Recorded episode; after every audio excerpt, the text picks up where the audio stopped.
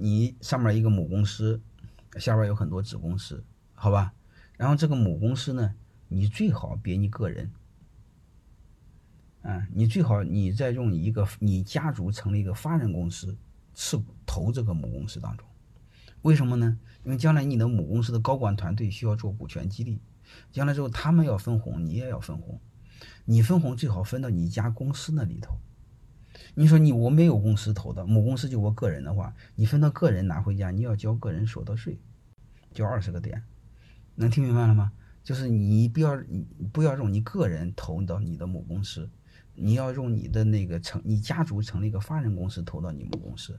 那样的钱分到你家公司，你不用交个税，这样是不是省二十个点的税呀？好吧，大概就大概就这个意思。这单这也很简单，非常简单，非常简单的，啊，呃，所以这就叫架构设计。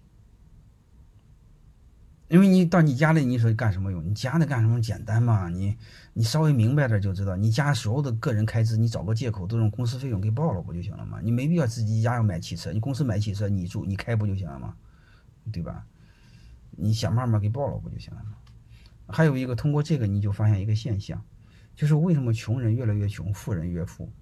富人花的多数是税前的钱，穷人花的是税后的钱。你要知道，税前税后这么一折腾，一半钱没了，能明白吗？啊，当然这些很多很多很多了，啊，你比如你买一块地想开发，你要知道这个土地手续是非常麻烦的，能明白了吗？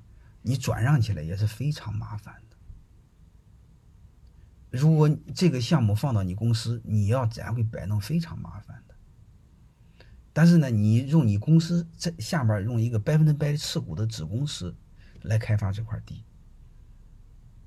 将来之后你想这块地想怎么处理怎么卖的时候，你根本不需要变更手续，你变更什么？你变更这块地单独百分之百持有那家公司的股东。你听明白了吗？你比如这家这块地属于我的公司的，这个而而且呢，这个公司我就这一个地，别的没有，你会发现什么意思呢？我把我的股份卖给你，这个地所有全变更了。就是你拥有我公司下边这块地，而不是拥有这块地，能明白了吗？这种变更一秒钟签个字就变更了。你要不用这种模式，你要变更这个时候，你大家知道开发一块地得几十个公章，折腾死你。能明白这个意思了吗？啊，说你你你百分之百的成立一个持公司持有这块地，当然很多很多了。我要我这个东西我一讲讲半天的。哎，对，类似你可以理解为是壳公司，好吧？啊，你也可以理解为叫特殊目标公司、特殊目的公司，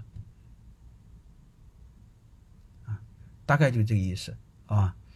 哎，老多老多呢。另外是在海外成立特殊目标公司、外衣结构等等等等，老多老多呢。好吧，呃，所以我那本书为什么叫股权战略呢？就是股权可以驱动我们实现我们太多想要的战略啊。那刚才那同学说的很好，哎，SPV 非常好啊，包括嘉诚公司。都说的很好，你们很很多是很专业的哈，所以因为它实际上可以实现我们很多战略，留人、激励人、快速复制、快速扩张、规避风险，包括避税节税，太多太多了，它叫战略。